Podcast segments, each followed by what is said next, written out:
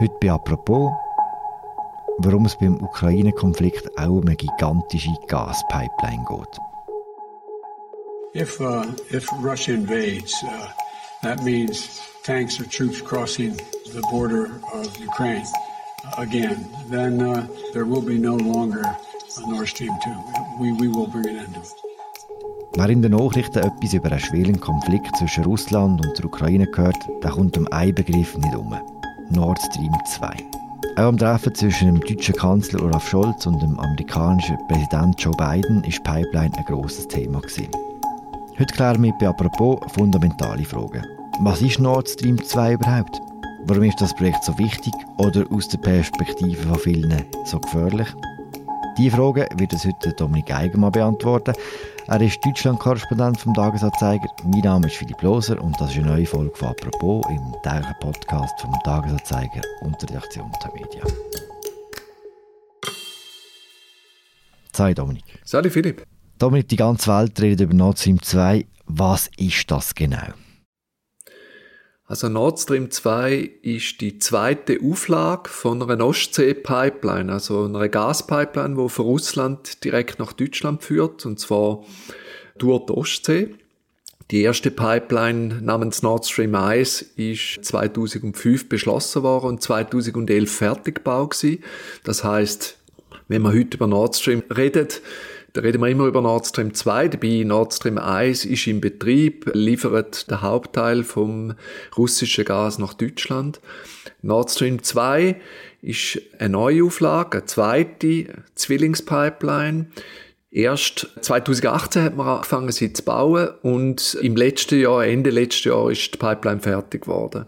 Hm. Und Nord Stream 2 ist deswegen problematischer, weil, da können wir sicher noch drauf reden, ist deswegen problematischer auch, weil sie in einem anderen Zeitraum als die erste Pipeline geplant und gebaut worden ist. Warum jetzt überhaupt eine zweite Pipeline braucht?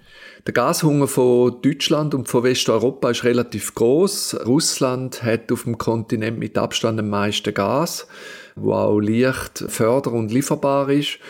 Und von irgendwo muss das Gas kommen, wo in Europa verbraucht wird. Die Russen haben immer relativ billiges Gas geliefert, was für die deutsche Industrie teilweise ein Wettbewerbsvorteil war. Und die Sicherheit der russischen Lieferungen, sowohl Öl wie Gas, sind auch während dem Kalten Krieg ist die Sicherheit immer gewährleistet gewesen. Also es hat nie eigentlich Lieferunterbrechungen gegeben. Das hat sich aber geändert, anfangs von den 2000er Jahren, wo es auf einmal Streit gegeben zwischen Russland und der Ukraine. Die Ukraine ist hier eigentlich das Transitland gewesen, durch das das meiste Gas nach Deutschland gekommen ist. Und als Folge und als Reaktion auf die Probleme, die es gegeben hat, hier, äh, die Lieferprobleme, hat man nachher angefangen, die Nord Stream Pipeline durch die Ostsee zu planen. Mhm, das heißt eine direkte Verbindung zwischen Deutschland genau. und Russland. Mhm. Genau, wo eben keine Transitländer mehr könnten zwischenfunken. Mhm. Die zweite Röhre die ist gebaut, aber es fließt noch kein Gas durch, oder? Nein, meines Wissens ist sie gebaut und mit Gas befüllt, aber das Gas fließt nicht und der Grund dafür ist ein wie soll man sagen, ein regulatorischer. Das heißt, äh, die äh, Pipeline hat noch keine gültige Betriebsgenehmigung. Mhm. Und von wann muss sie bekommen? Weil die äh, Gaspipeline für die Energieversorgung von ganz Europa von Bedeutung ist, von großer Bedeutung ist, braucht sie eine Genehmigung, eine Betriebsgenehmigung sowohl in Brüssel wie in Berlin. Und äh, an beiden Orten klemmt es noch. Also es hat da verschiedene Probleme gegeben, die man muss lösen muss. Unter anderem darf die Firma Gazprom wo äh, das Gas liefert und Pipeline gebaut hat, sie jetzt nicht auch gleichzeitig betreiben. Das heißt, man muss für das wieder eine neue Gesellschaft gründen und so fort. Und um die äh, Bedingungen zu erfüllen, wo da bestehen, braucht es noch gewisse Zeit. Selbst wenn es jetzt keine Komplikationen gibt, wegen einem Krieg in der Ukraine zum Beispiel, rechnet man nicht damit, dass äh, die Pipeline vor Mitte von dem Jahr zertifiziert wird. Mhm um eine kleine Klammer aufzumachen, dass der ehemalige Bundeskanzler Gerhard Schröder jetzt neu im Verwaltungsrat von Gazprom ist, hat das etwas mit diesen Bewilligungen zu tun? Ich glaube, mit den Bewilligungen hat es nichts zu tun. Der Schröder ist ja schon vorher Aufsichtsratsvorsitzender gewesen, auch von Rosneft. Das ist eigentlich das größte Energieunternehmen überhaupt auf der Welt. Der ist aber vor allem ein Ölförderer und Ölhändler. Bei Gazprom ist der Schröder früher noch auch schon teilweise tätig gewesen, aber äh, das Wichtigste, was man zum Gerhard Schröder muss sagen, ist, der Ex-Kanzler ist eine treibende Kraft hinter Nord Stream gewesen, von Anfang an bis jetzt zum Schluss. Das heißt, er ist Kanzler gewesen, Anfang der 2000er Jahre. Der Wladimir Putin ist Präsident geworden. Die beiden haben sich angefreundet. Deutschland und vor allem die SPD, also die Sozialdemokratische Partei, hat immer gute Verhältnisse, äh, Beziehungen zu Russland gewünscht und der Schröder hat die da drin gesehen, dass er die Beziehungen mit dem Putin auf wirtschaftlicher Ebene ausbaut. Und eines von diesen Projekt, das er auch immer als wirtschaftliches und als politisches Entspannungsprojekt gesehen hat, ist Nord Stream. Und er hat das Projekt nicht nur beschlossen mit dem Wladimir Putin zusammen, sondern als er abgewählt worden ist als Kanzler, ist er ein paar Wochen später schon im, äh, der Chef vom Projekt Nord Stream. Mhm. Er hat das auch selber Geld verdient damit, dass er für Nord Stream Geschäft geführt hat und für Nord Stream äh, Lobby gemacht hat. Und das hat nicht mehr aufgehört bis heute. Also er ist auch äh, der Chef von Nord Stream 2. Und natürlich ist er einer der wichtigsten Lobbyisten für russischem Einfluss in Europa und auch für russischer Gaslieferung nach Europa, sondern auch einer der wichtigsten Propagandisten von Putin in Europa. Um jetzt Dimensionen zu bekommen, wie viel Gas tut Russland denn liefern nach Europa? Also in Europa, in der EU, wird etwa 40 Prozent vom Gas, das verbraucht wird, kommt aus Russland. In äh, Deutschland ist die Abhängigkeit noch größer, so etwa 50 Prozent. Selbst in der Schweiz, im Übrigen, die Schweiz ist insgesamt ein bisschen weniger von Gas abhängig, was seine gesamte Energieversorgung angeht, als andere Länder. Aber selbst in der Schweiz stammt fast die Hälfte von der Gasimport stammt aus Russland. Also kurz gesagt, äh, die Abhängigkeit ist relativ groß. Es gibt ansonsten in Europa noch norwegisches Gas, es gibt Gas aus der Nordsee, also Großbritannien, und es gibt Gas auch äh, aus den Niederlanden, aber die Vorräte haben alle die Eigenschaft, dass sie langsam versiegen. Sie werden schon relativ lange ausbeutet und man kann das nicht mehr beliebig ausbauen. Und äh, insofern haben die russischen, fast unbegrenzten Vorräte äh, eine sehr hohe Bedeutung für Europa. Was wird denn passieren, wenn Russland der Hahn wird zudrehen? Also es wäre nicht so, dass die Wohnungen auf einmal von einem Moment auf den anderen nicht mehr geheizt wären. Das wäre auch in Deutschland nicht so. Sondern es gibt natürlich Vorräte. Es gibt auch große Speicher, nicht nur in der Schweiz, sondern auch in Ländern wie Deutschland. Aber gleichzeitig ist schon klar, dass es sehr schnell einen dramatischen Engpass würde geben. Den kann man beheben. Man kann äh, heute auf dem Weltmarkt Gas einkaufen, wo als Flüssiggas mit Tanker geliefert wird. Die äh, Lieferungen könnte man natürlich auch kurzfristig äh, stark erhöhen. Es ist auch so, dass längst natürlich im Hintergrund äh, Notplanungen laufen. Zwar auch, also nicht nur in Berlin, sondern auch in Brüssel, was man machen würde, wenn äh, in einem Kriegsfall die Russen den Gashahn zudrehen würden. Und man hat schon Vorstellungen davon, wo man den Gas würde bekommen, zum Beispiel aus Katar, aus den USA, aus anderen Ländern. Aber Flüssiggas ist sehr teuer. Die Lieferungen sind teilweise gibt es nicht die Kapazitäten, die man würde brauchen. Und insofern äh, wäre es natürlich ein, äh, ein großes Problem. Der Grund, warum im Hintergrund äh, über so Lieferungen nachgedacht wird, der Grund auch, warum wir über russische Gasproduktion so viel reden, ist der Ukraine-Konflikt. Inwiefern spielt Nord Stream 2 dort eine entscheidende Rolle, Dominik? Also Nord Stream 1 und 2 sind von Russland als Projekt denkt um die Ukraine aus dem Transitspiel von der Gasversorgung und Erdölversorgung von Westeuropa rauszunehmen.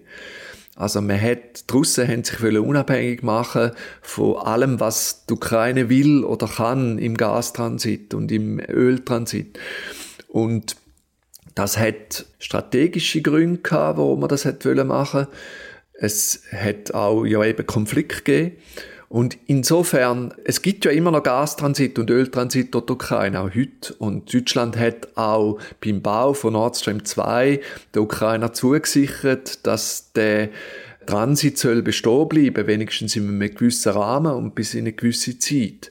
Aber natürlich fürchtet die Ukraine, dass im Moment wo der Putin keine Rücksicht mehr muss nehmen auf die Leitungen, durch die äh, sein Gas und sein Erdöl nach Westeuropa fließt in der Ukraine, dass er dann könnte einen Krieg gegen die Ukraine anzetteln, wo keine Rücksicht mehr auf irgendetwas nimmt, also zum Beispiel die Ukraine ganz einzunehmen und dann auch nicht darauf zu achten, ob allenfalls die Pipelines zerstört werden, also an Land. Und für da ist natürlich Nord Stream 2 eine perfekte Umgehungsstrategie gewesen. Und die geostrategische Bedeutung von Nord Stream bleibt immer. Das hat äh, zur Folge gehabt, dass sehr viele wichtige Verbündete von Deutschland immer gegen das Projekt sind. Also nicht nur die USA, wo selber lieber hat Flüssiggas an Deutschland verkaufen eigens, sondern natürlich Polen, das Baltikum und die Ukraine, wo gesagt haben, mit der Pipeline holen wir euch zwar billiges Gas, aber er destabilisiert Osteuropa und liefert uns Russland aus. Das ist die Woche wieder klar geworden, wo der Olaf Scholz in Washington war und der Joe Biden drauf hat. Die beiden nach einer Medienkonferenz gegeben, wo der Joe Biden ziemlich offen droht hat. If, uh, if Russia invades, uh, that means tanks or troops crossing the border of Ukraine uh, again, then uh, there will be no longer a Nord Stream 2. We, we will bring an end to it. Er sagt, falls Russland einmarschiert in der Ukraine, wird es kein Nord Stream 2 geben. Wie weit die Amerikaner die Pipeline abschalten? Ja, sie können sie technisch nicht abschalten, aber sie können natürlich Sanktionen gegen jedes Unternehmen ergreifen, wo mit der Pipeline irgendwie zu tun hat. Im Prinzip könnten sie auch Sanktionen gegen Deutschland ergreifen. Das wollen sie natürlich wahrscheinlich nicht, das haben sie auch in der Vergangenheit nicht wollen. Aber äh, da gibt es dann sehr schnell eine Situation, wo der Preis für Deutschland viel zu hoch wäre, um Pipeline trotz dem amerikanischen Widerstand in Betrieb zu nehmen. Aber was man natürlich vergisst jetzt bei diesen Diskussionen und bei diesen Debatten um Position der Amerikaner und Position der Deutschen und so, ist, dass sie insgeheim längst deckungsgleich ist. Also der Olaf Scholz und seine Partei wissen längst, dass Nord Stream 2 tot ist, wenn Russen in der Ukraine einmarschieren dass es der Olaf Scholz nicht sagt, also dass er, der amerikanische Präsident, das aussprechen lässt und selber nicht einmal das Wort Nord Stream ins Maul nimmt, das ist äh, allerdings doch interessant. Warum hat es nicht geschafft, Nord Stream 2 mit Namen zu nennen? Ja, er hat es nicht, nicht geschafft, sondern er hat es nicht wollen. Er will das seit Anfang nicht. Und er ist ein sehr ein sturer Kopf äh, in solchen Sachen. You commit today to turning off and pulling the plug on Nord Stream 2? You didn't mention it. You haven't mentioned it. As I already said, we are acting together. We are absolutely united, and we will not taking different steps. We will do the same steps, and they will be very, very hard to Russia, and they should understand. Was genau Gründe sind, da kann man eigentlich muss man ein bisschen Rätsel raten. Also natürlich kann es sein, dass es nützlich ist, dass aus strategischer Sicht, dass man nicht alle alle Sanktionsmöglichkeiten von Anfang an auf den Tisch legt, damit die Gegenseite genau weiß, auf was sie sich einstellen kann. Aber im Prinzip, dass Nord Stream 2 auf der Kippe steht, das wissen eigentlich alle. Insofern gewinnt man jetzt auch nicht viel damit, dass man das nicht ausspricht als deutscher Kanzler. Ich glaube eher, dass er wirklich Rücksicht nimmt auf seine Partei.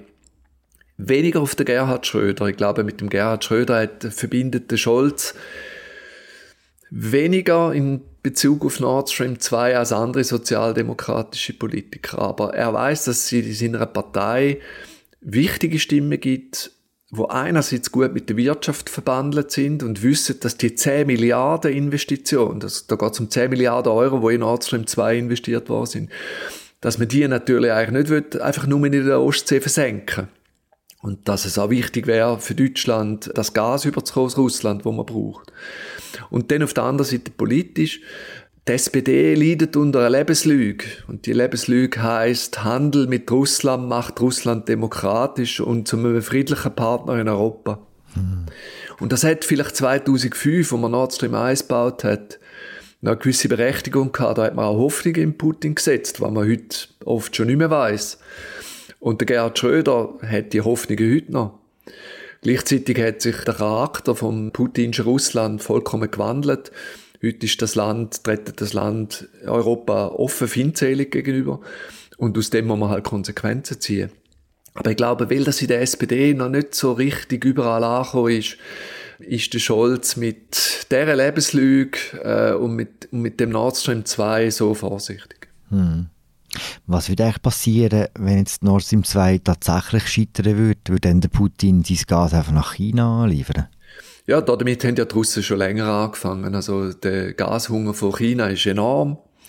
Es ist klar, dass für einen großen Gas- oder Ölproduzent ist etwas vom Wichtigsten immer die sogenannte Swing Capacity. Also habe ich im Fall, wo mein hauptsächlicher Abnehmer aus welchen Gründen auch immer mein Öl, mein Gas nicht mehr will oder nicht mehr kann nehmen, habe ich Möglichkeiten, anderen zu beliefern.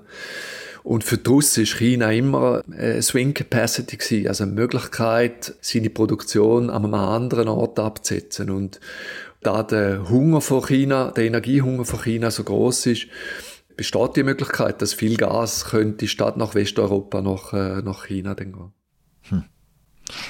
So viel zum Gas, so viel zu den Russen und zu den Chinesen und zu den Amerikanern.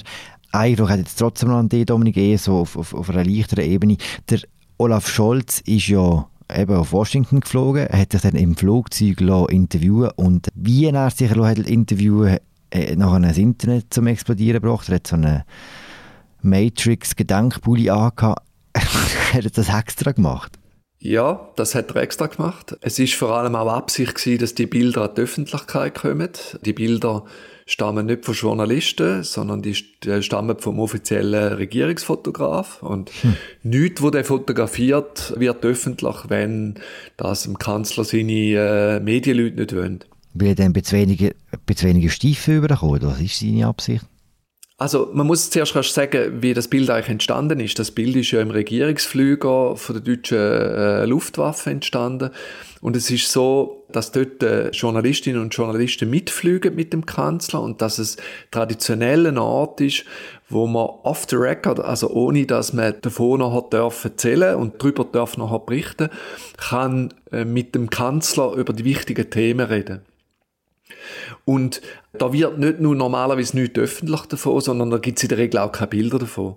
Und darum ist es auch so üblich, dass der Olaf Scholz zumindest meistens sehr leger gekleidet war in diesen Flugzeugen. Er fliegt meistens im T-Shirt und mit einem Pulli, im Sommer mal mit einer kurzen Hose.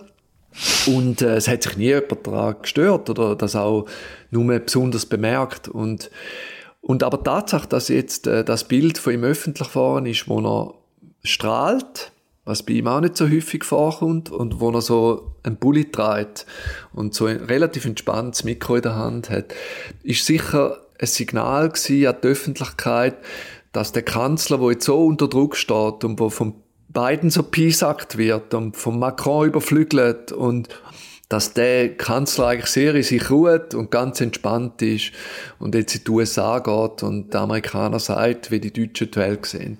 Hm. Und ich glaube, als sättiges Bild ist es denk gewesen. Ob das überall gleich gut ankommt, da muss man ja nur in die sozialen Medien schauen, um zu sehen, dass das sehr kontrovers ist. Aber ich glaube, ich glaube nicht, dass das etwas ist, wo ihm schadet. Und vielleicht etwas noch dazu zu sagen.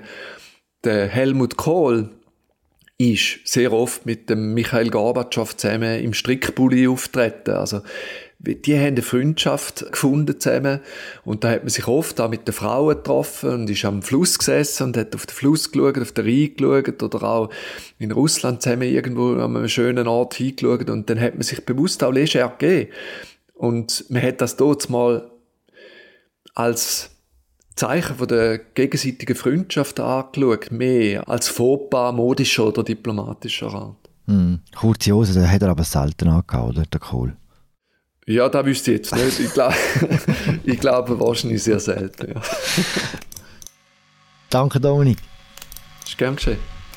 Das war sie, unsere Folge zu Nord Stream 2 und den modischen Gepflogenheiten von deutschen Bundeskanzler im Laufe der Jahrzehnte. Mein Name ist Philipp Loser, ich habe geschwätzt mit dem Dominik Eigenmann, im Deutschland-Korrespondent vom Tagesanzeiger. Danke vielmals fürs Zuhören. Wir hören uns morgen wieder. Ciao zusammen.